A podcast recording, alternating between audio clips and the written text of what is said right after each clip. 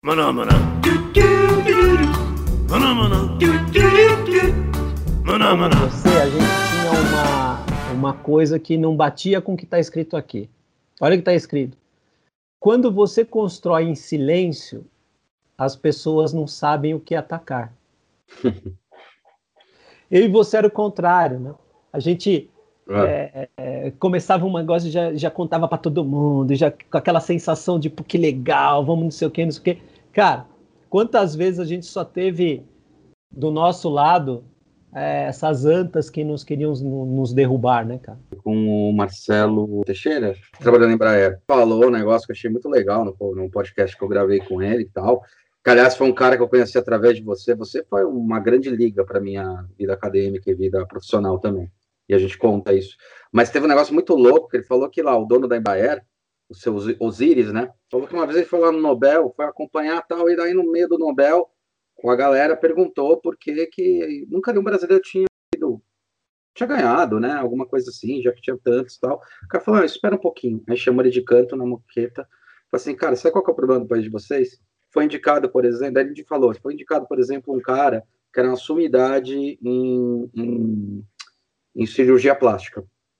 E daí o que a gente faz? Ele é indicado, tudo bem, a gente vai até o país, vai até as pessoas, começa a conversar com essas pessoas para saber sobre referências e tal. Cara, é impressionante como o país de vocês, ao invés de enaltecer, começou a falar tudo que era de errado nesse cara. Exatamente. Aí a gente não indicou. Para quem indicar alguém que todo mundo começou a chutar, sabendo que não era, mas tem essa.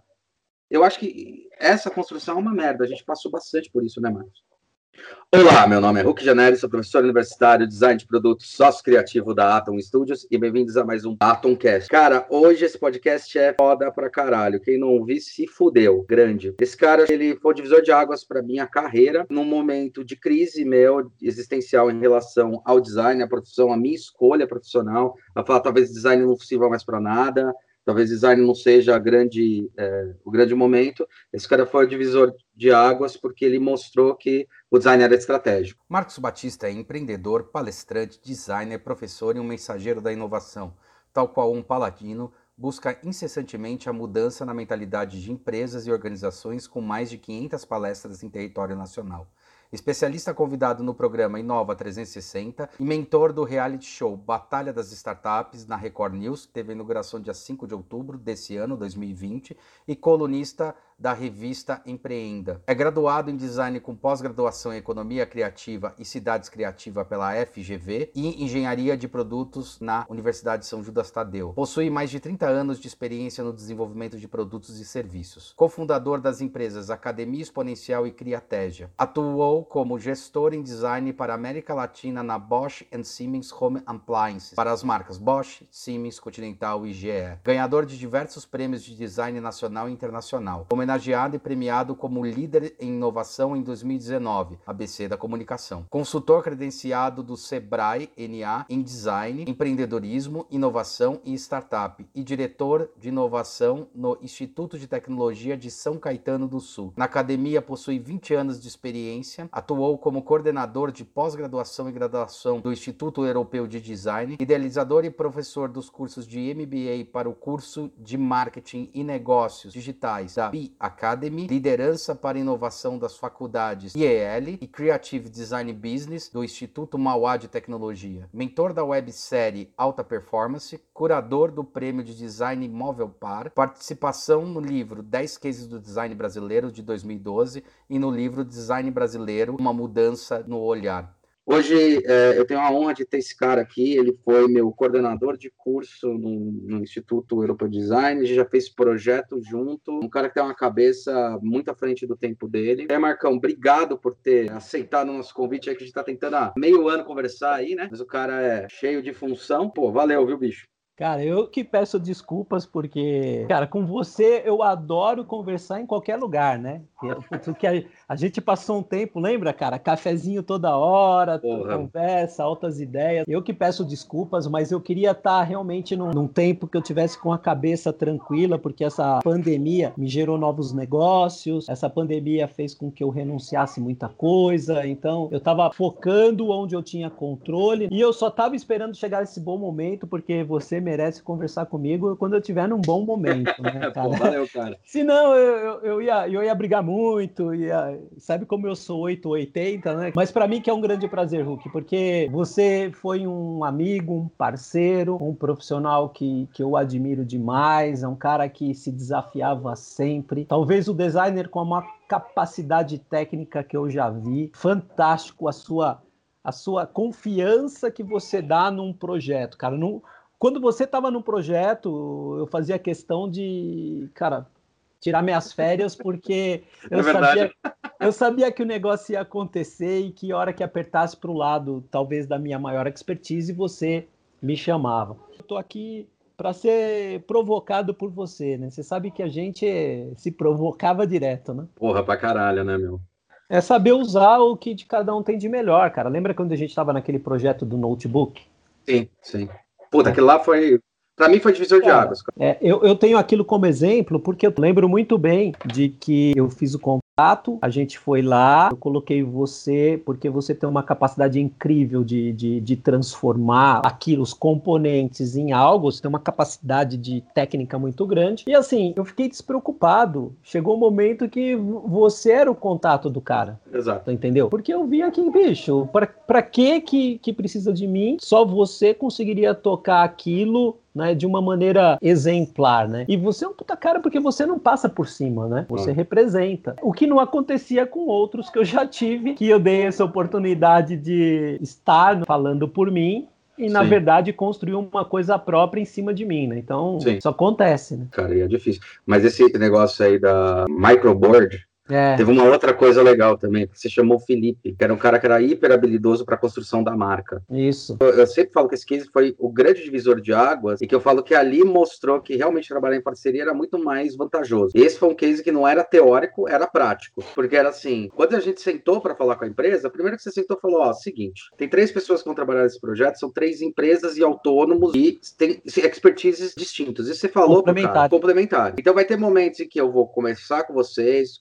é, falar tal, até porque você tem uma puta habilidade de gerar tendência, linha e um monte de coisa para comunicar o melhor desenho para o momento em que está histórico, contemporâneo, né? A gente falaria assim. Então você tem essa pegada. Você tinha o Felipe que tinha uma, uma discussão e que você também tem um afinamento. Não é por acaso que vocês se juntaram novamente, mas você tem um afinamento muito bom de comunicação e de linguagem. Afinal, ele foi ter estagiário, né? Criou a própria cobra. tinha eu na parte de desenvolvimento. E você falou isso para marca. A marca falou: tá bom, então me passa. Aí eu lembro que a construção do nosso orçamento foi assim: Puck, quanto você cobraria para fazer tal coisa? Eu falei: tanto. Tá bom, anotou lá. Eu cobraria tanto. Felipe, quanto você cobraria tanto? Beleza. Você não em nenhum momento fala assim: ah, baixa mais um pouco. Não, beleza, é isso, é isso. Jogou pro cara. O cara falou: por que, que esse valor? Pô, por causa disso, disso, disso e disso. Ah, tá, então são três puta especialistas? São, um em cada área? É, tá bom. Aí o cara aceitou. Falei: caramba, então funcionou. Aí a segunda coisa foi essa coisa de comunicação. A primeira etapa foi toda com você. Tipo, desenho, tal, tal. Aí quando começou o desenvolvimento, cara, os caras nem falavam mais com você. Vinham para mim e falavam: isso. vem para cá, constrói modelo, constrói protótipo. Isso foi uma coisa que foi muito legal para mim, foi divisor de águas. Desse, dou sempre como exemplo que a gente conseguiu realmente estabelecer uma parceria verdadeira. Que não é aquela parceria que, ah, você quer ser meu parceiro, que a gente trabalhou anos assim, não, o próprio Nó trabalhou assim uma época com, a, uma outra empresa, que eu não vou falar o nome, mas era para Natura. E essa empresa escondia a gente. Falava, é. não, então cobra mais barato, né? Então, no fundo, no fundo, você não era parceiro, você era fornecedor. Que é isso que é o diferente. Isso, isso. Oh, oh, oh, me provoca, Hulk. Eu lembro, meu, quando como foi difícil essa mudança, né? Hoje a gente vê aí, passaram-se, vai, contando no relógio, na data, nove anos, mas eu sei que faz um pouquinho mais, desde quando você foi líder lá na Bosch, em produtos da América Latina. Ó, galera, quem viveu na década de 2000, 2000 até 2010, com certeza teve um produto do Marcos Batista desenhado dentro de casa. De 91 até 2012. Até, 2000, até 2012? Nossa, 91, eu não sabia que era tão tempo. Na época, Continental 2001. Continental 2001, que Aí depois 90, a MAP comprou, né? É, 94, BSH comprou, Bosch, Siemens, Hausgerrat. Aí uhum. o grupo Bosch assumiu a Continental 2001 no Brasil e colocou a linha de eletrodomésticos da Bosch também. É, depois, algumas marcas da, da, da, América Latina que a gente desenhava para o Chile, para o Peru, para a Argentina, para o México.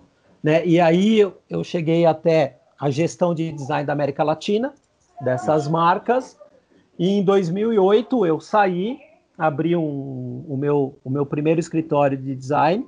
Que o logo era sugestivo. E o logo é sugestivo, né? Mas era para ser mesmo.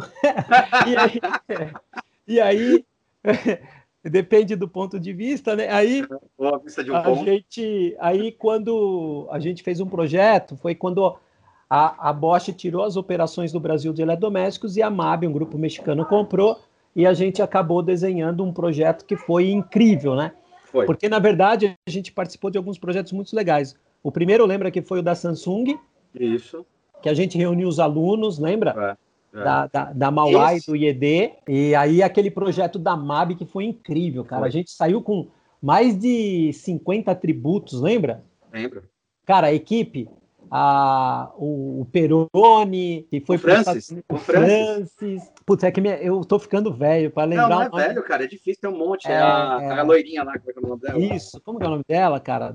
Boa demais também, cara. Também, Tinha uma, é, uma, um trabalho muito legal, você Cara, que, que trampo gostoso que foi aquilo. É, e aquilo lá é um trampo já de um resultado que vinha vindo, que foi uma provocação, que o novo gestor do IED, né? O Jean. Jean é um cara, meu, que tem uma visão que você ia gostar, bicho. Ia gostar pra caramba. Ele tem uma visão mais de negócio. Falei, meu, tem um cara que fez uma mudança e conseguiu entender o DNA do, do IED. Óbvio que tem vários que entendem, mas ele conseguiu implementar no DNA do IED coisas que faziam bem para o IED. Foi que era o Marcos Batista sabe? Começou como coordenador de curso de pós, de duas pós, depois ele passou para coordenação de curso de graduação. Eu lembro que a gente fez uma alguns beta testers que foram muito legais, que ele trazia as empresas mesmo, inclusive empresas que ele tinha trabalhado. E meu, as empresas elas davam refrigerador, fogão, uma delas era a MAB, eu comentei, né? E meu, a gente tinha uma sala que desmontava tudo isso e a gente fez a primeira, assim, primeira estrutura lá em 2010 de desmontar as geladeiras e começar a fazer engenharia reversa, fazer os alunos pensarem em formatação tal. Tanto que o aluno que foi ganhador, porque daí a MAB deu prêmio, foi no Museu da Casa Brasileira, foi animal. Então, assim, realmente trouxe para dentro da universidade as empresas falando ao que dói, tanto que o cara que ganhou o prêmio foi muito louco, que a inovação dele foi uma mudança muito pequena dentro do processo operacional para conseguir fazer com que os produtos fossem também para pessoas com deficiência. Lembra? Isso aí foi muito legal. Foi uma mudança pequena no ferramental.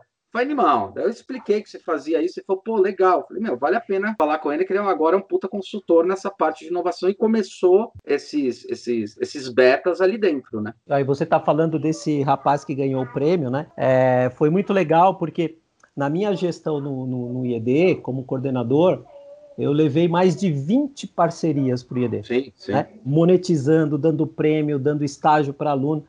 E o que esse aluno fez é o que eu falo para todo mundo, que o maior desafio, o Hulk, talvez não seja resolver uma coisa extraordinária, mas uma coisa ordinária extraordinariamente bem. É, foi incrível, cara. Só para vocês entenderem, eu vou dar uma passada. A proposta era fazer para pessoas com deficiência. Ela escolheu um grupo lá de deficiência, da deficiência. E a gente discutiu muito que todo mundo é deficiente.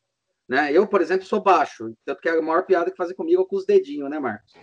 Que abre, tipo, o nó design falava que era só amarrar o esparadrapo e eu pedi isso lá na rua falando que tinha perdido, perdido o dedo na guerra. O pessoal tirava mó barato disso. Mas esse, aí esse moleque ele escolheu não videntes, que a gente fala. Teve duas coisas que aconteceram nesse projeto que foi muito legal. Daí teve até uma discussão se o Braille era interessante ou não.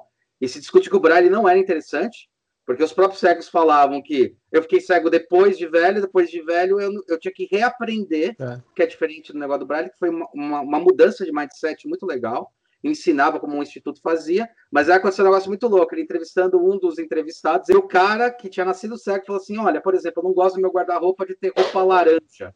Eu sou cego, mas eu sei que laranja chama atenção. Não quero ter laranja para ninguém ficar olhando para mim. Isso aí fez mudar muito a percepção de mundo. Então, quanto a gente é cego para várias coisas que a gente não observa. Isso sempre me questiona em todos os projetos. E uma outra coisa que foi uma puta mudança é que teve, tiveram projetos incríveis, todos pegaram adaptabilidade, ajudaram ou cego, ou cadeirante e tal. Mas esse cara fez um negócio foi assim, tá? O que, que o cego precisa? Ele estudando, indo a fundo, imersão, percebeu que o cego ele se mapeia igual o batalha naval. Ele vê onde é que tá e vai se mapeando. Então, por exemplo, no fogão ele passava a mão em cima para ver qual boca estava acesa. Coordenado. O cara, né? é, o cara simplesmente pegou no processo de fabricação da empresa viu que se ele botasse uma bolinha no estampo, quer dizer, mudasse a ferramenta um pouquinho, fizesse uma broca na ferramenta, fazer isso daí, ia fazer um alto relevo no tampo da, da, da mesa ali, que, é, que a gente chama do fogão, e aquela textura já ia ajudar o cara a se localizar.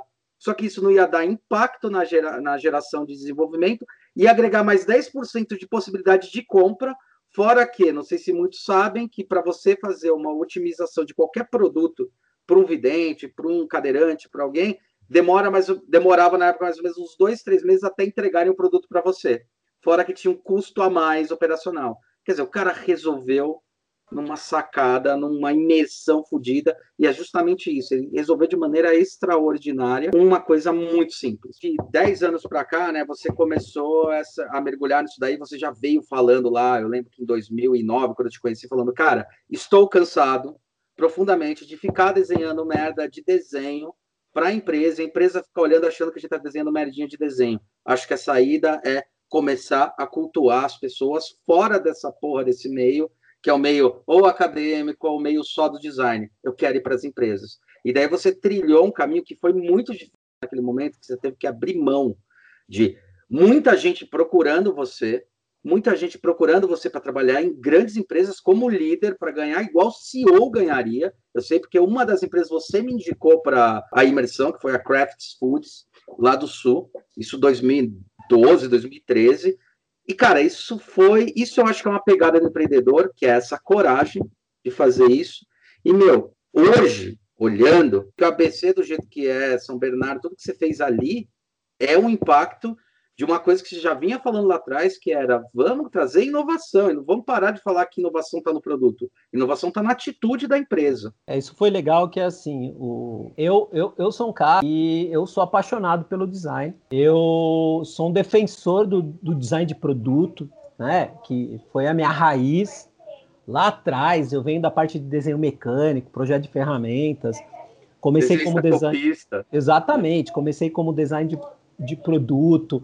E defendo porque, cara, existe uma complexidade muito grande na tangibilização de tudo isso, para que essa tangibilização tenha relevância, seja percebido, que você trabalhe todas aquelas coisas possíveis e viáveis, atendendo normas. Cara, assim, design de produto realmente é uma, cara, é uma jornada linda para isso. Mas o que eu percebo, né? Eu, eu realmente sou um defensor do design, mas o designer não se dá o próprio valor, tá? Então, assim, o que eu percebia, pô, já recrutei estagiários pra caramba, já tive reuniões com vários escritórios de design, já tive em liderança de umas, já participei de, de júris, já participei de tudo que envolvia, né? E é o que você falou, quando eu decidi, cara, entender qual era a minha essência e como eu poderia levar o design para um outro patamar, você tem que fazer renúncias.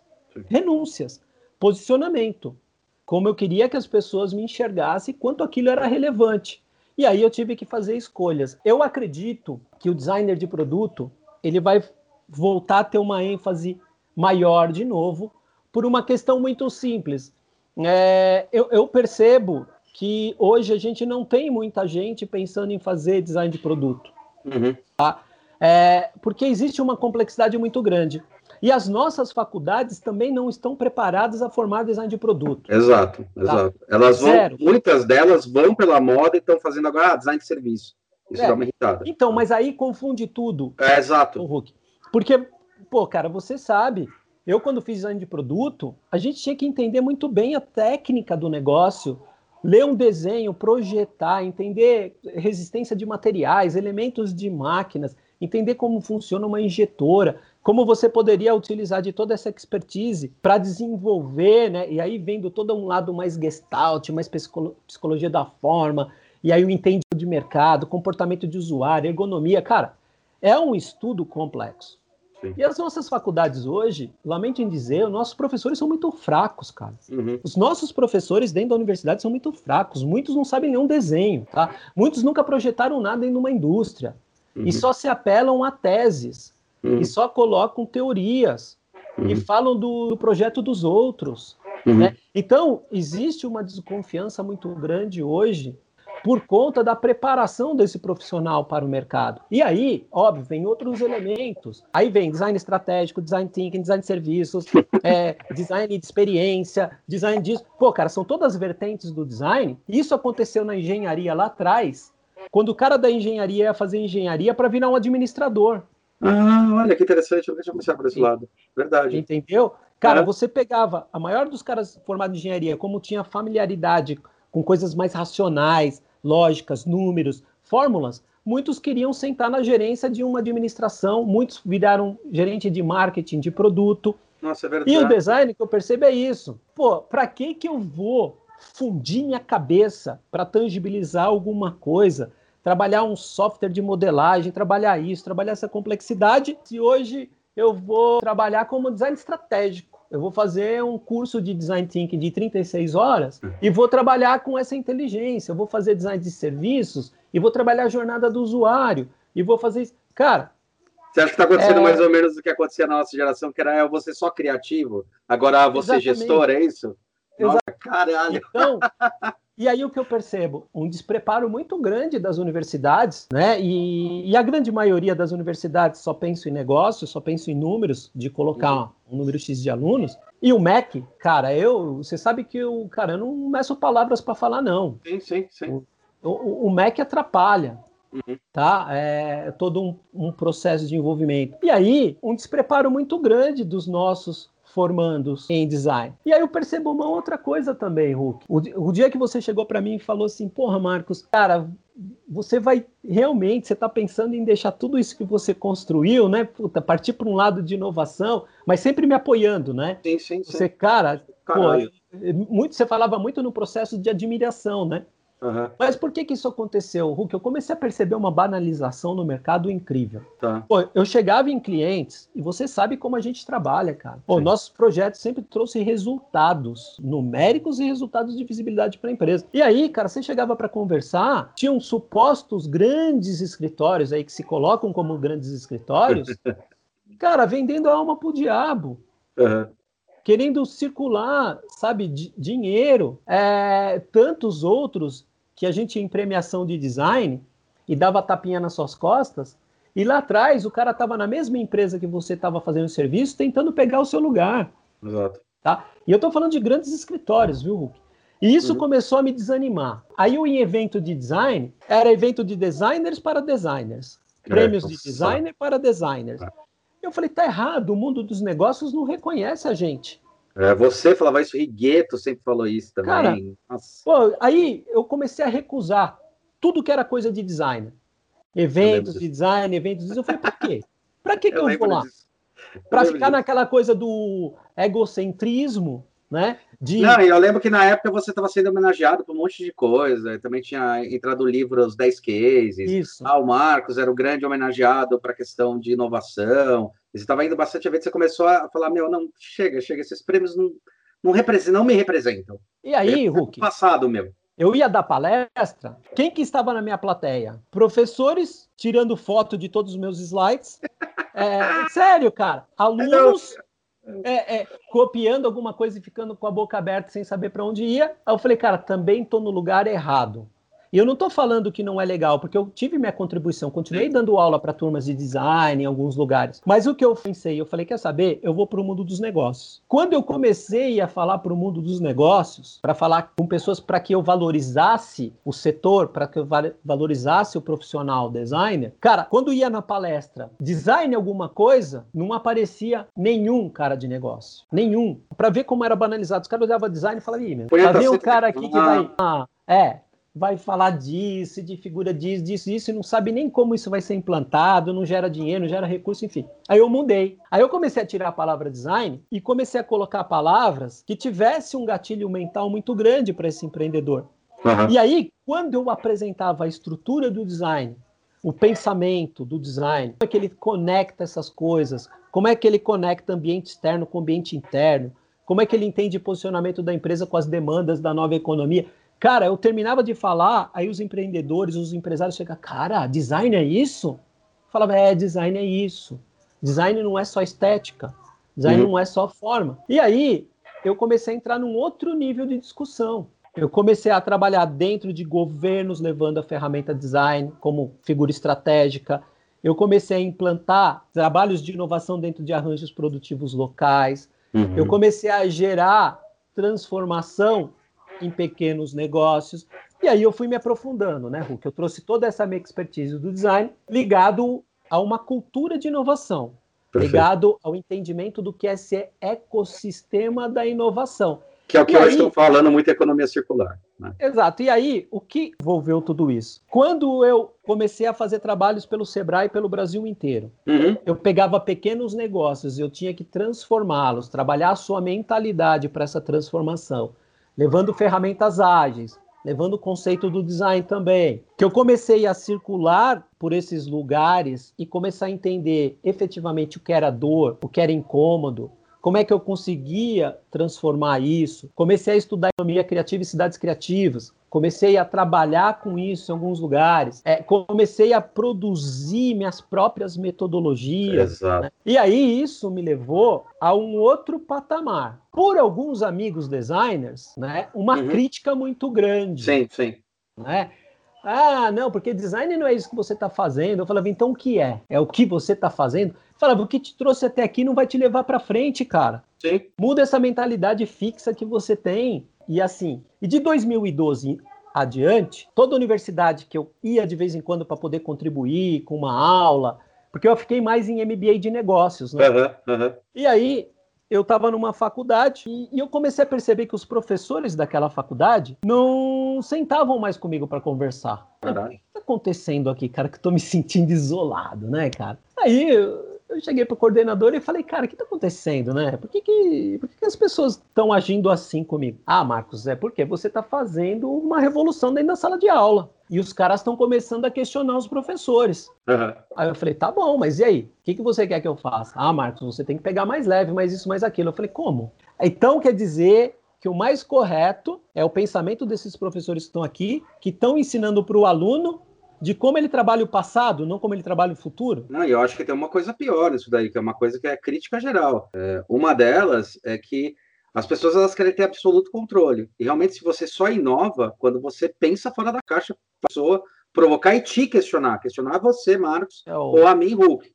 Né? Quando o aluno começa a questionar, quando alguém começa a questionar, a pessoa fala: não, opa, peraí, eu é que mando. Tipo, você está me questionando por quê? É. Porque não tá certo. E as pessoas não querem ser questionadas. Então, porque inovar incomoda, inovar tira do eixo, inovar faz você ter que repensar atitudes e atos, né? E sabe qual isso é, incomoda, cara. Sabe qual é o problema, Hulk? Assim, é, eu, eu tenho vários cases para mostrar minha indignação com pessoas que estão numa posição que poderiam contribuir com o design e, na verdade, só travam. Uhum. Né? Por, que, por que, que eu estou falando tudo isso? Né? É, é, óbvio, gente, eu tenho as minhas convicções. Não é que eu estou falando que está tudo errado, mas Sim. estou falando de que essas pessoas precisam ter uma mente mais flexível, uma mente mais plural. E o que acontece? Quando você cai em alguns setores públicos da faculdade, são piores do que empresas, inclusive empresas tradicionais. Sim, tá? sim. Por que pior? Porque, primeiro, cara, que eu nunca vi um ambiente tão falso quanto uma universidade. Uhum. Tá? É assim, eu falo de coração. Porque, na grande maioria, e não, e não vem com esse romantismo de falar que o cara é, é, é, apaixonado pela educação e por isso que ele está lá. O 90% dos professores que eu conheço são caras que não deram sucesso no mercado e, e ficaram desesperados para achar uma cadeira dentro de uma faculdade. Uhum. Desesperados, cara. Uhum. E aí, o cara ele começa, óbvio, né?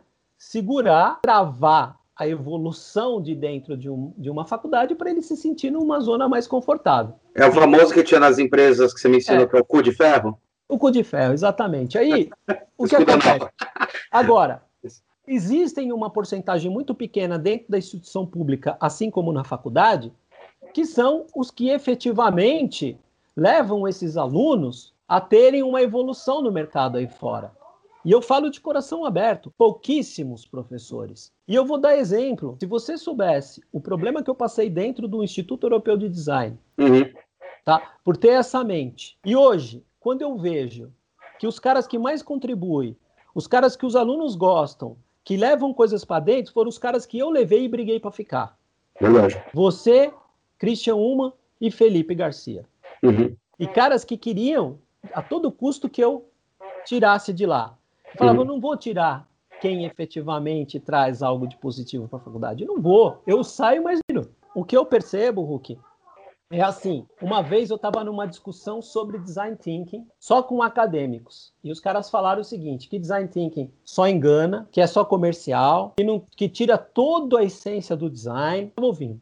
Na cabeça deles, eles estão certos. Por que, que eles estão certos? Porque, na verdade, os caras nem nunca entenderam ou tiveram um propósito de usar isso, tá? E é óbvio, o Hulk, tudo, tudo, tudo que você gera, nova metodologia ou uma adaptação de alguma coisa, vira um nome. E esse nome vai para o mercado, assim Sim. como é branding, assim Sim. como é startup, assim como é Canvas, assim como é tudo. O UX, tudo, né? Exatamente. Então, você, você gera uma adaptação em alguma coisa, uma metodologia, gera um nome e esse nome vira comercial. Sim. Então, o grande problema hoje do design thinking, design de serviço, design disso, design daquilo, não é o nome nem o porquê virou comercial, mas são as pessoas que utilizam sem conhecimento. Tá. Né? E aí, eu numa discussão com alguns doutores falando sobre isso, e eu falei assim, cara, desculpa, o design thinking ele trouxe uma, uma contribuição incrível para o design, que hoje seja mal interpretada ou mal utilizada é o progresso. Tudo que cresce muito também vai para o lado errado. Mas eu disse, a minha, a minha vida como gestor de negócios, como gestor da inovação, aplicando essa ferramenta e levando resultados, eu posso apresentar a você mais de 50 resultados na utilização dessa ferramenta. Uhum. É? Então, há uma, cara, um desconhecimento, um medo muito grande, uma arrogância muito grande de exercer a empatia, Hulk, porque a empatia é entender que o outro é o outro, não é se colocar no lugar do outro.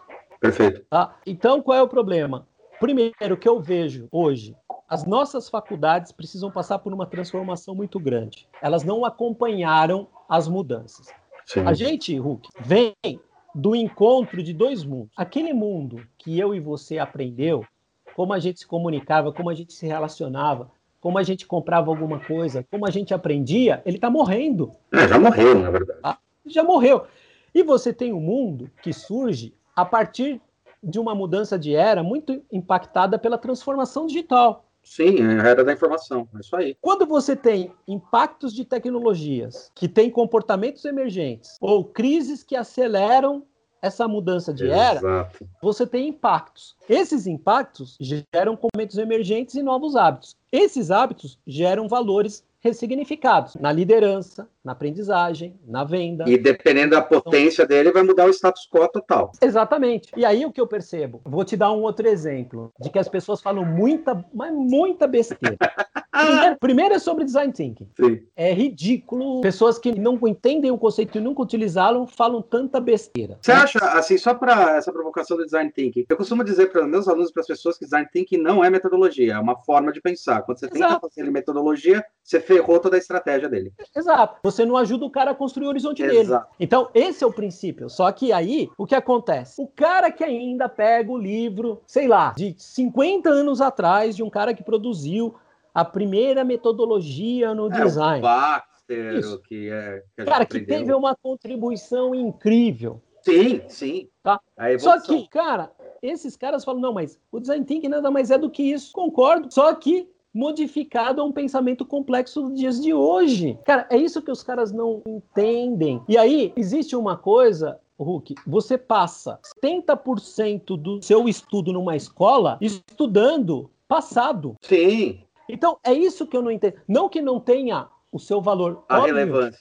Mas é. é. muito tempo, Hulk. Mas você sabe o que, que eu critico nesse ponto, que foi o que aconteceu na minha, no meu mestrado, e aí eu tenho que bater palma para Paula Belfort, que me ajudou nesse momento, foi o seguinte, ficar falando do passado e não ficar entendendo contemporâneo, tanto que o meu estudo era contemporâneo, mas a maior crítica que eu faço é assim, tá, você educador, você que está na universidade, você que está estudando alguma coisa, pode ser educador ou não, você está lendo o livro. Esse livro foi construído por o quê? Ah, foi construído por algum escritor que escreveu. Que fez o quê? observou pessoas agindo sobre aquilo durante um tempo. E você acha que a gente está fazendo o quê? A gente está sendo as pessoas que estão construindo o próximo. Então, Exato. por que, a gente não pode falar sobre o agora e tem que esperar passar 50 anos e falar: olha, o que eles falavam fazia sentido. Exato. Eu falo isso porque em 2010 você começou a falar sobre essa pataquada, no bom sentido da é, economia criativa, dos novos mercados emergentes. Todo mundo falava: ah, mas isso é, a mesma, isso é mais ou menos. E agora tá todo mundo correndo atrás, entendeu? Então, assim, isso é uma prova, você é uma prova cabal nesse sentido. A transformação lá acontece Alguma coisa está no livro de história é porque alguém fez algo e alguém foi relevante. Eu tenho certeza oh. que Tarsila do Amaral, em 22, quando fez o que fez, foi taxada como louca e foi falar: ah, essa daí não vai passar de, de onda, de momento. E hoje virou olha, uma referência. É olha só, Hulk, eu vou, vou mostrar uma passagem para ver o quantas coisas são importantes para a maneira com que a gente tem que fazer um ressignificado de projetar, de liderar, de gerir. Quando eu comecei no design, Hulk, toda a nossa economia era pautada em cima de uma economia da posse. Então, todos os valores estavam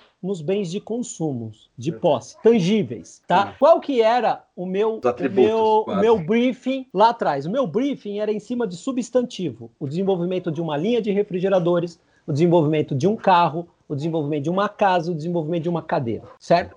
Conforme a gente começa a sair disso para uma entrada e o primeiro impacto foi a internet, quando a internet chega, os valores que estavam nos tangíveis ligados ao substantivo, à posse, eles começam a estar ligados no serviço. Não é à toa que começam a entrar todas essas coisas sobre serviço, né? Por quê? Porque agora você tem o serviço estabelecido por um e-commerce, por exemplo, e você começa a jogar trabalhos ali. Nesse momento da internet, as empresas mais ligadas começaram a fazer a sua primeira transição. Agora, ao invés do meu briefing ter como característica principal o produto, ele vai ter o verbo. Então, não é mais o carro, mas como as pessoas vão se locomover. Não é mais o, o, a casa, mas como as pessoas vão morar naquele ambiente. Não é mais geladeira, mas como elas vão manter o alimento. Tipo, Exatamente. Aí. E aí a gente faz a primeira transição. E aí, não é mais um briefing pautado no produto e sim nos problemas. Perfeito. Certo? Então, agora você olha para os problemas e não mais para desenvolver um outro produto. E foi isso um processo que a gente fez com excelência no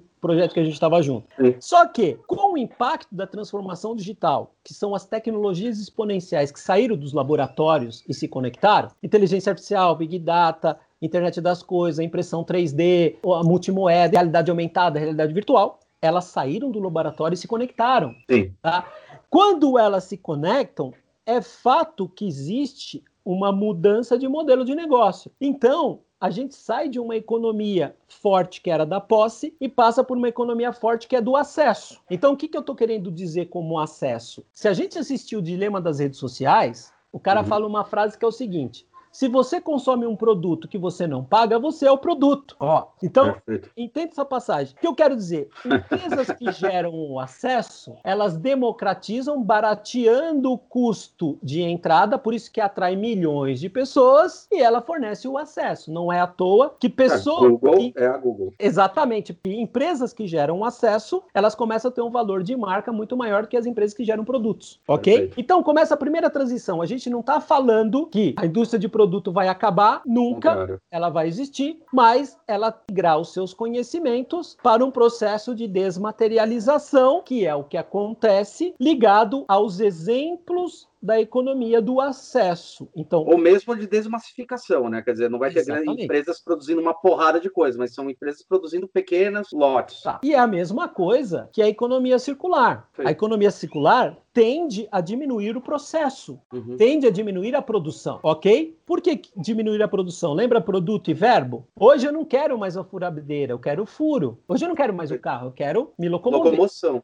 Exato. Então, olha como isso vai mudando. Se essas coisas vão mudando, Hulk, a nossa mentalidade, que são comportamentos emergentes dessas mudanças de tecnologia, elas precisam mudar também. E aí, Hulk, perceba, nós, as empresas, os negócios, elas já estavam se adaptando a essa mudança de era pelo impacto da transformação digital e o seu comportamento emergente disso. Perfeito. Como se não bastasse, chegou o Covid, que só acelerou a morte do século passado. Exato. Quando chega o Covid e adianta o futuro para agora, o que, que acontece? A gente tinha o valor em cima da posse, o valor em cima do serviço, o valor em cima do acesso, só que agora a gente tem o valor em cima da causa. E é aí Legal que as empresas precisam entender o significado de propósito, de uhum. causa. Eu posso dar infinitos exemplos de como uma empresa que coloca o propósito e a causa no centro da estratégia, ela evolui mais do que estratégias de crescimento do passado. Uhum. Eu posso dar vários exemplos. Por exemplo, uma marca de roupa, reserva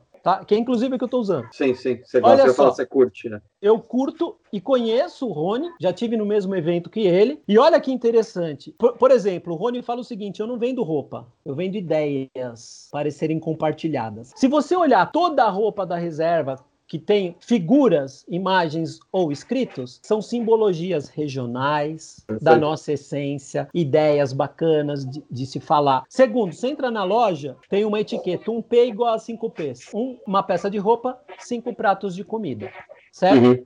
Quando você sai da loja, o vendedor fala o seguinte: parabéns, você acaba de doar cinco pratos de comida. Ele não fala parabéns, você acaba de comprar uma roupa que vai te deixar lindo. Ó, uhum. Olha a causa. Tem campanhas da reserva que são fantásticas. Assim, de uma criatividade por uma causa fantástica. A reserva na Oscar Freire, o ano passado foi assaltada duas vezes à noite. Quebraram os vidros e roubaram tudo.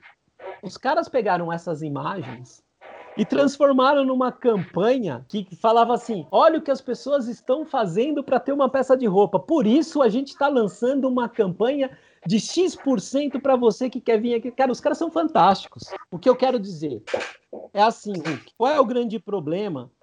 É o entendimento das coisas. A era industrial ela afastou a filosofia das empresas. Perfeito. Tá? A filosofia é o gosto pela aprendizagem, pela Sim. reflexão. E ela está voltando hoje devido a esse, essa coexistência desses dois mundos, da era é, industrial com a era é, digital. É, o Toffler fala muito disso, que a gente está voltando para o momento em ser prosumidor, produtor e consumidor dos nossos próprios bens e consumo, que era o que acontecia antes da Revolução Industrial. Né? Exatamente. E aí tem todo um, um processo para isso. Então, quando a gente fala nessa transição, de todo esse momento de mudança, de entender o mundo físico e o mundo digital, e como a gente trabalha na coexistência desses dois mundos, numa simbiose muito importante é isso. E o Covid trouxe uma reflexão muito sobre, sobre essas questões. A gente tem o caso da tal experiência. Perfeito. Tá? Então, hoje, quando as pessoas falam, ah, vamos desenvolver um projeto que traga uma experiência, só que as pessoas não fazem a mínima reflexão da experiência. Exatamente. Ou qual é essa experiência, né? Que é pior ainda. Aí, vamos lá. Essa é uma, é uma tradução que eu faço de tudo. A primeira, você sabia, Hulk, que nos últimos 10 anos, as empresas que mais falharam não foi só porque fizeram coisas erradas, mas elas falharam sobretudo por fazer a mesma coisa certa durante muito tempo. Sim, sim. Primeiro, Aquela se mexe no time que está ganhando é ridículo. Né? Exato. Beleza. Então essa é a primeira mudança de mentalidade. Segunda coisa, a experiência. Vamos traduzir. Experiência é algo que eu entrego para você que você quer que não acaba. Quando você tem algo que te deixa feliz, que você quer que não acaba. Eu agora, por exemplo, estou num momento tão feliz que eu não quero que acaba. ok? Isso é experiência. Sim. Experiência é o momento de qual você entrega para o seu usuário aquele momento que ele se sente feliz, com reputação, com confiança, com conveniência. Ok? Se sente vivo. Exato. Agora, o que é felicidade? Felicidade é uma, uma fórmula. O grau de expectativa que você tem Perfeito. versus a realidade. Perfeito. Certo? É aí onde a empresa não entende o que é experiência. Ela precisa entender no serviço que ela oferece ou no produto quais são as expectativas geradas e que o seu usuário tem e entender diante da realidade que ele tem aquilo que ele pode atender. Se, é, se a realidade dele é baixa enquanto a expectativa principal sobre aquilo, experiência negativa, né?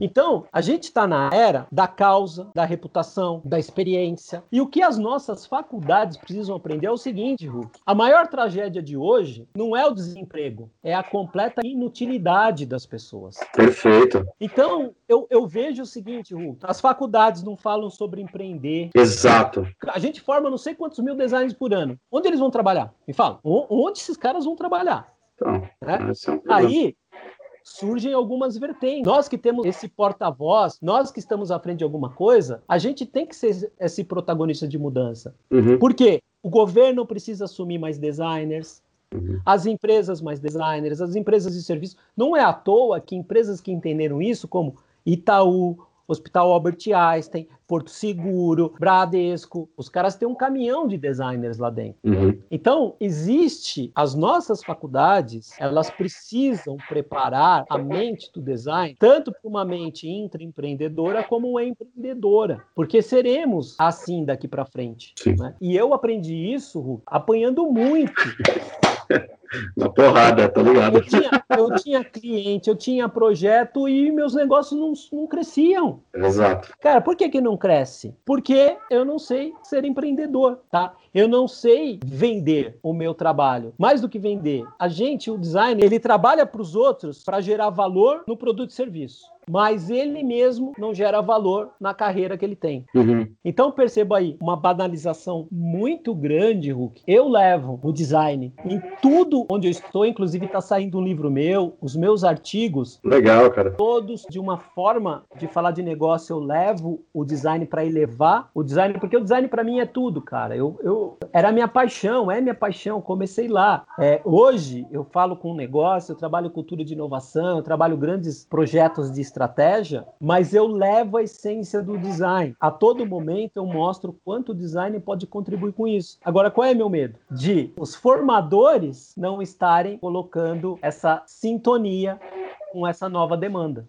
Uhum. Ah, eu acho que de certa forma, está acontecendo um pouco, cara. Eu acho que ainda está se pensando nas indústrias, no, nos velhos moldais, sabe? Exato. Vão dentro de uma indústria. Ó, Os alunos também, eu converso muito com eles, eu falo, cara, vocês têm que pensar que vocês são empreendedores de vocês mesmos. Como é que vocês Exato. vão se autogerir, vão se auto-vender, vão se autoposicionar, porque o, o, mercado ele tem uma outra significância, né? um outro valor. É o elogio que eu tenho sobre a indústria 4.0. Falar, ah, a indústria 4.0 vai tirar, vai tirar emprego. Eu falei, que tire, porque nenhum desses empregos presta. Emprego de se apertar parafuso, as pessoas têm que pensar sobre soluções. Eles vão transformar empregos. Exato. Vão transformar. O que, eu falo da inutilidade? Eu sei que eu falo pra caramba quando eu começo a pegar no breu, Hulk, mas é assim. Olha o processo para você entender o quanto é importante a gente mudar a nossa mentalidade. Quando eu chego para gestores, empreendedores, chego numa empresa, falo uma coisa, inovar nos dias de hoje é fácil? Ele fala: "Não, imagina. Pô, hoje tá difícil até de viver, quanto mais inovar". Aí eu falo, eu falo assim para ele: "Tá bom, mas quando foi?". É isso que eu ia falar. Quando foi fácil?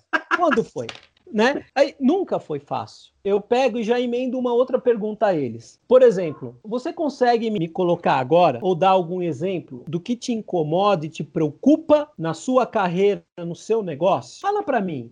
O que te preocupa e te incomoda? Eu estou falando de todos os setores, tá? Ah. Ah, cara, o que me incomoda, cara, é como diante dos recursos que eu tenho, eu consigo projetar e produzir aquilo que eu quero. Outro incômodo é como eu atraio e conquisto mais clientes. Ah, um outro incômodo é como eu vendo e monetizo mais em cima disso. Ah, um outro incômodo é como eu entendo o mercado para que eu consiga me posicionar de fato. Sabe o que eles falaram até agora? Nada de a... verbo, só de adjetivo. Habilidade. Eu preciso Habilidade. aprender a vender, eu preciso aprender, aprender a projetar. E aí o que acontece? Eles correm atrás de habilidades. Ah, para isso eu preciso aprender marketing digital. Para isso eu preciso aprender vendas, não sei o quê. Neuromarketing. Aí, tem. exato, habilidades. Ele acha que essa habilidade vai resolver aquele incômodo. Aí eu faço uma outra pergunta. Tá bom, mas e para você alcançar os seus objetivos profissionais de empresa? com excelência e você superar as expectativas. Me conta, o que, que você precisa? Olha o que eles respondem. Ah, se eu tivesse mais verbo e dinheiro. Ah, se eu tivesse mais estrutura. Ah, se eu tivesse mais pessoas. Ah, se eu tivesse mais tempo. O que, que ele falou até agora? Recurso. Perceba, é aí que eu quero chegar na educação. Perfeito. Não adianta só habilidades e só recursos. Quando você está numa sala de aula, você entrega a mesma habilidade e os mesmos recursos a todos os alunos, concorda? Fechado. Mas eles esquecem de uma coisa, Hulk, é de como ele prepara a mentalidade dele para essa nova era, para essas mudanças. Então, a habilidade, Ru, ela caduca muito rapidamente. Sim. E o Covid mostrou isso para gente. Sim. Eu, dentro de casa, em seis meses, eu já deixei de usar seis coisas tecnológicas e aprendi mais seis. Agora, eu preciso de uma mentalidade que trabalhe a minha habilidade em sintonia com os recursos que eu tenho. Exato. Tá? O nosso grande trabalho. A limitação não está no recurso, mas está no como Exatamente. você enxerga, né? É, a faculdade é. é que tipo de mentalidade ela quer formar e não habilidade. Então, e isso é a minha crítica para muitas universidades que elas estão ficando universidades empresa. Que elas falam assim: o que eu tenho que entregar, tem várias que estão preparando a apostila falando você vai entrar em sala de aula e vai entregar isso para o aluno. Mas isso não representa nada para ele. E o problema maior é que os alunos estão entrando com essa mentalidade. A primeira coisa que eu tento fazer com eles é mudança de mindset. Você está no mindset de educação, que era tinha uma resposta, agora você vai ter um mindset tipo, qual é isso. é a pergunta que você vai fazer. É mais importante saber a pergunta, não a resposta. E como você vai trabalhar essa merda toda. Então, é, às vezes eu vejo crítica de alunos, e às vezes vem de, de, de universidade, e uma específica minha, só uma mesmo, de, de, fato, ela vira e fala assim: não, mas você tem que dar isso. Fala, cara, mas não faz sentido. Aí o aluno vem e fala: não, mas é, eu queria entender quais são os processos tudo bonitinho. Você quer entender? Vai no Google que tem tudo explicando lá. Você quer saber como usar? Você vem falar comigo. É, e, e tem mais uma coisa, Hulk. Nesse Isso. processo, o que me ajudou muito é uma outra situação que as pessoas falam muita bobeira ah. sobre startups. Ah, startups. Tá? é, Para você ter uma ideia, os caras não sabem nem qual o conceito de uma startup. Sim, sim, né? sim. Então, e foi o que me ajudou muito. Eu, de uns cinco anos para cá, estou em alguns hubs, algumas incubadoras de startup, fazendo um trabalho de mentoria a elas. Sim. Né? O que isso me ajudou? Diante de todas essas mudanças provocadas por tudo isso que a gente já conversou, existem duas situações. Existe a empresa tradicional. O que é a empresa tradicional, Hulk? Ela tem sistema, ela tem processo, ela tem história, ela tem clientes. Tudo é conhecido. Perfeito. Então ela trabalha com riscos mais baixos. A startup, ela não tem processo, ela não tem sistema, ela não tem cliente, ela não tem história. Ela trabalha com alto grau de incerteza. Uhum. Então, per ó, perceba onde eu quero chegar. De um lado, tudo conhecido, do outro, tudo novo. Qual é a grande diferença? A empresa tradicional, mesmo lançando um produto ou serviço, pode ser que ela lance sem resolver nenhum problema. Perfeito. Ela continua lançando. A startup, ela só cresce se foi validada pelo ser humano. Ela só cresce se resolver um problema. Se ela não entende os seus clientes e não resolve um problema, ela não existe. E é por isso de cada mil startups, uma avança. Uhum. Tá? Então, as pessoas não entendem. Ah, startup é coisa de jovem, cara de tecnologia. Mentira. Mentira, pra caralho. O número das startups que ganharam sucesso no mercado tem média de idade de 44 anos de idade. Uhum. Tá? É um aprendizado incrível essas incubadoras de startup. Por quê? Esses caras, eles trabalham diante de um mundo que é o mundo que a gente está vendo volátil, imprevisível, complexo e ambíguo. Líquido, para quem gosta de termos, tipo Exato. Qual é a diferença? A diferença é essa. Por tudo ser novo, ela começa resolvendo um problema e ela é validada quando resolver esse problema. E ela só cresce se tiver um time multidisciplinar. E ela só gera grandes negócios se tiverem mais de um dono.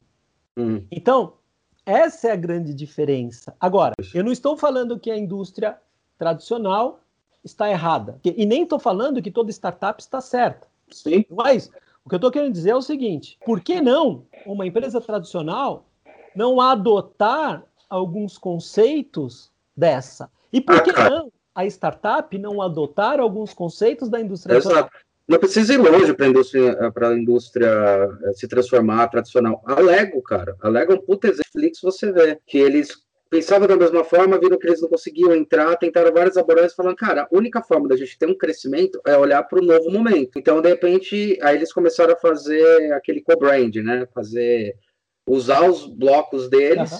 que eram muito tradicionais e que as crianças não brincavam mais, e começar a fazer, é, trabalhar com outras franquias, para conseguir potencializar. E aí eles também tiveram um crescimento nesse sistema que foi observando que um produto que era simplesmente criado por uma universidade dos Estados Unidos, que acho que era o Lego Tech, que era o Lab, eles falaram, pô, por que a gente não transforma em produto e deixa também liberado todo o, o código-fonte dele, deixa liberado para as pessoas, porque elas estão melhorando o nosso código-fonte da programação de dentro dos nossos computadorzinhos. É. E daí eles se reinventaram, é uma mega agora. Eles estavam quase quebrados oh. na virada do milênio. O Hulk, tem uma coisa muito legal e você presenciou isso. Os melhores projetos da minha vida foram os que eu fui desobediente. a obediência não muda mundo. Tá? A gente precisa ser um pouco mais desobediente, fugir das regras. Por exemplo, vou falar de uma regra, de uma pauta editorial que lançaram no mercado essa coisa do tal novo normal. Ah, tá. É, eu acho isso uma babaquice. Também acho, cara. É uma também. utopia falar de novo normal, né? Sim.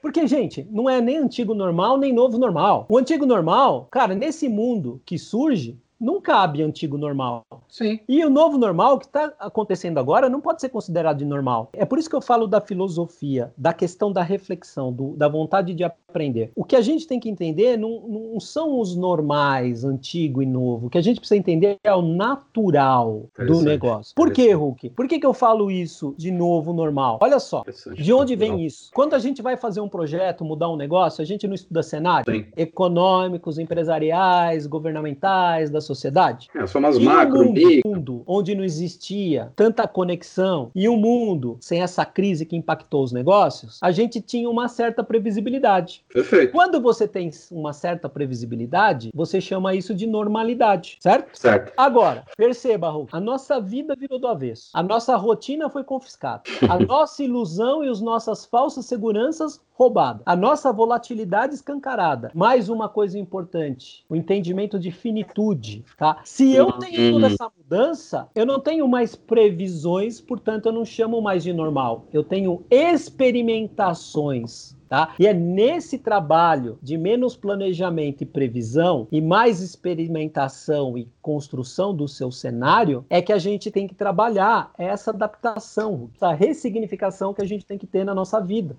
Faz todo sentido. Então, eu acho que é bem isso. A gente deveria ter, com mais, fazendo parte da nossa essência, essas reflexões sobre os temas que podem mudar, sobre os comportamentos emergentes, né? A gente sabe, e mais do que nunca, qual que era a nossa briga lá no escritório. A gente, a gente falou do tema agora, vocês já estão querendo desenhar. Exato. Vocês nem refletiram sobre o tema. Exato. Então, existe muito essa coisa de buscar apenas sobre o nosso ponto de vista e não cruzar emoções, Exato. experiências, né?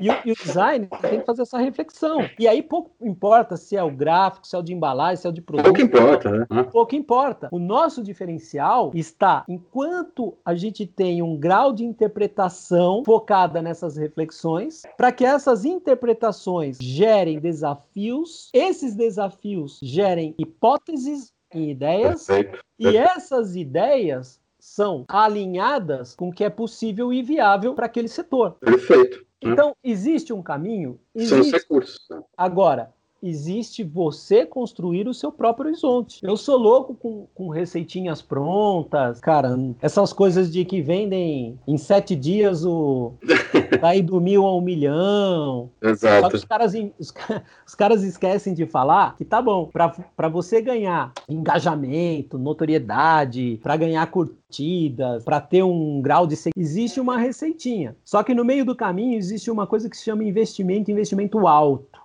Sim. Sem investimento, para quem assistiu o Dilema das Redes Sociais, vai entender de que é com ele que você tem essa capilaridade de chegar em todo lugar a toda hora e fazer com que as pessoas tenham atenção sobre aquilo que você quer vender. Perfeito. Sem investimento em marketing digital, você vai ter um, alcance orgânico. Aham.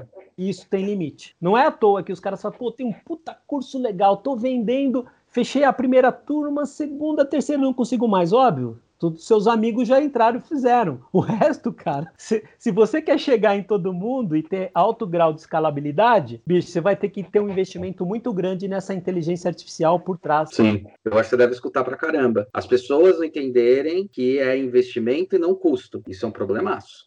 Ah, é um Né? problemaço, Hulk, porque as pessoas elas se balizam por resultados tangíveis, Sim. o que pode ser mentiroso. Não, tangíveis também é a curto prazo, né? A Curto, curto prazo. prazo. É isso que é o problema. Porque a longo prazo você vê que funciona. A curto é que é o problema. A curto que eles chamam de curto, né? Porque em negócio a gente fala curto prazo 3 anos, 10 anos, a 15 médio, longo lá pra frente. E tem maneira de falar curto prazo 6 meses. 6 meses não é nada, né? Ó, pra o que você eu- realmente impactar uma Eu inovação. cheguei numa empresa para inserir esse processo de inovação e esse processo é chegar até um produto. Aham. né? Então, todo o meu trabalho é assim. Eu não entro para desenvolver um produto. Eu entro para desenvolver pessoas, para alinhar cultura, definir estratégia e depois sair pro produto, tá? Perfeito. Esse é meu caminho. Hoje eu tenho essa condição de escolher. Eu não sou mais um cara que pega desenvolver um produto, tá? Se você quiser, tem isso. E aí, em uma das empresas, o cara falou: "Pô, Marcos, eu achei isso do caramba. Mas, meu, você vai mexer com a cabeça das pessoas, os caras vão aprender e vão embora da minha empresa. Aí eu falei, então você tem dois caminhos. Ou capacitá-las e ficar com essa incerteza se vão ficar e sair, ou não capacitar e elas continuarem na tua empresa.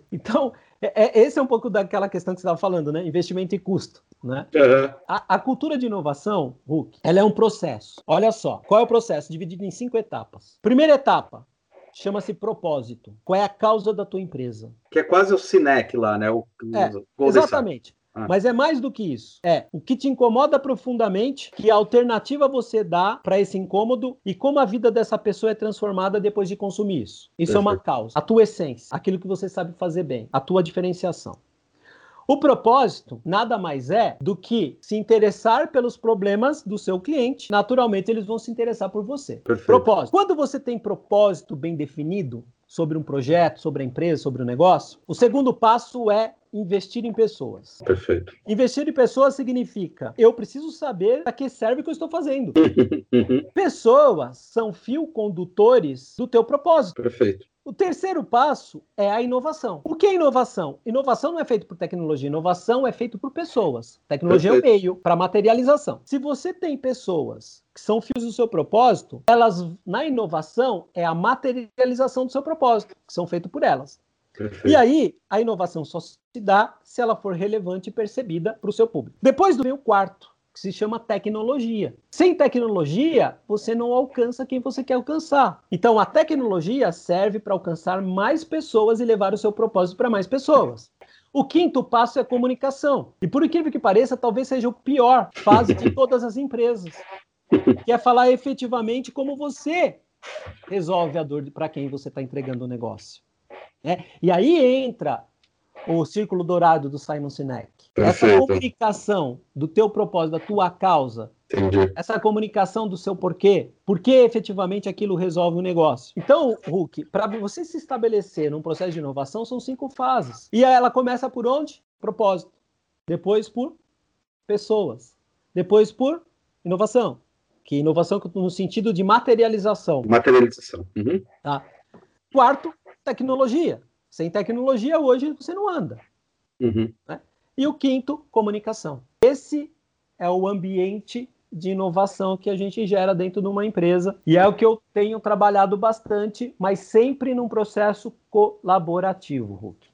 É, essa é a tua cara desde quando eu te conheço, cara. Como é que tá sendo essa, essa nova, a segunda nova empreitada na essas mídias mais, tipo, na televisão, essas coisas? Ah, legal. É importante isso. O que que, o que, que isso gera? O que, que ah. isso é importante? Ó, hoje, Hoje eu sou colunista da revista Empreenda. Uhum. Eu falo sobre inovação e design. É, quem quiser entrar é Empreenda Revista. Cara, show de bola.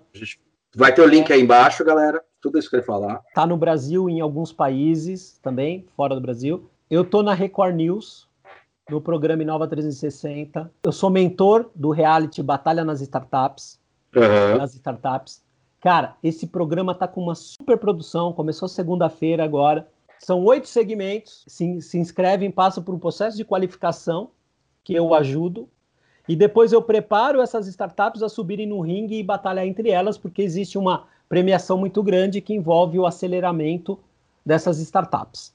Né? Perfeito. Né? Então, Record News, Inova 360, de segunda a sexta, 8 da manhã. 8 da manhã. Cara, produção incrível. Tenho a Criateja, com um amigo Felipe, é, onde a gente desenvolve design de produto, branding e design de embalagem. A gente tem uma clientela muito legal. A gente está com alguns projetos agora. A gente acabou um projeto em parceria com uma Universidade da Paraíba, onde a gente vai desenvolver um respirador pulmonar. É do caramba, entra junto num processo de pesquisa. E a mais nova, que é a Academia Exponencial.